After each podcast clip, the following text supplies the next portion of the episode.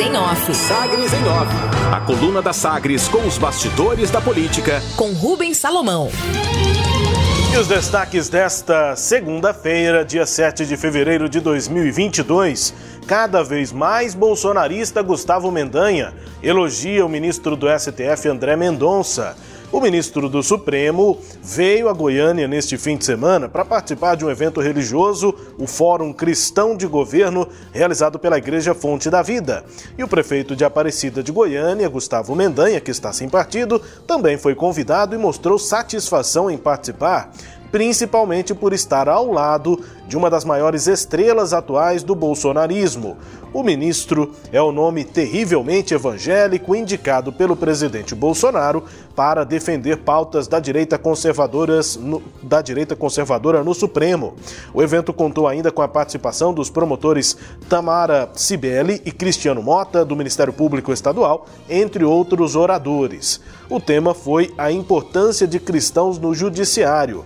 E André Mendonça apresentou 10 princípios do embaixador do Reino de Deus como sendo as diretrizes de sua atuação. E ainda afirmou na, no discurso, né, abre aspas, não me preparei para ser ministro do Supremo, mas para que Deus me usasse. Fecha aspas, afirmou sob aplausos e gritos ali de aleluia e glória. Prefeito de Aparecida, pré-candidato a governador de Goiás, Gustavo Mendanha, elogiou as palavras do ministro do STF em postagem nas redes sociais. Disse que era uma honra estar com André Mendonça.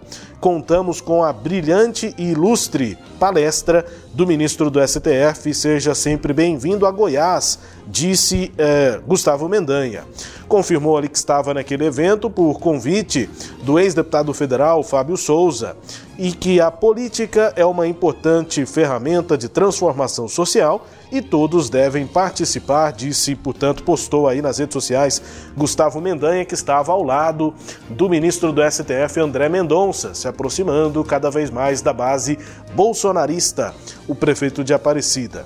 Ainda com agenda, com pauta aí de, do ministro do STF, André Mendonça pediu vista do processo que pede a suspensão do monitoramento feito pelo governo federal a parlamentares e jornalistas em redes sociais.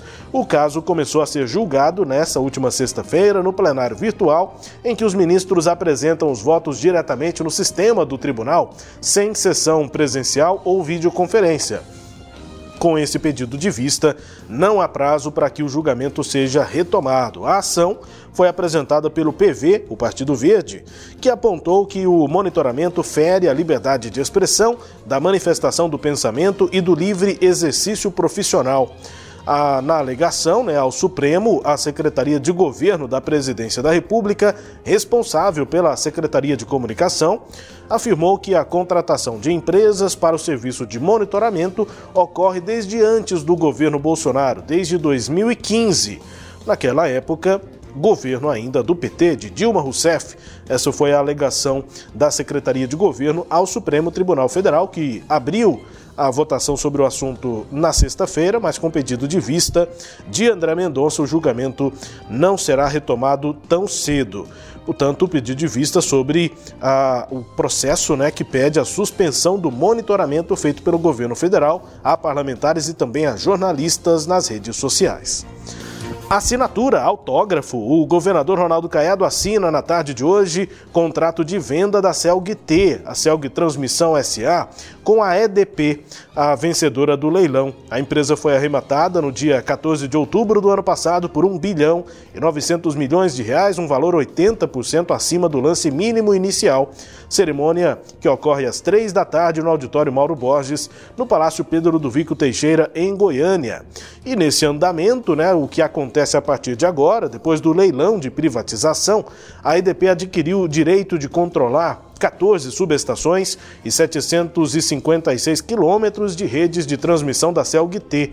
Atualmente, a EDP já atua em todos os segmentos do setor elétrico brasileiro. Com a venda da estatal, o governo de Goiás chegou a elaborar um projeto de lei que permite a aplicação do valor adquirido com a venda do Fundo Previdenciário do Estado, atacando o déficit histórico da Previdência.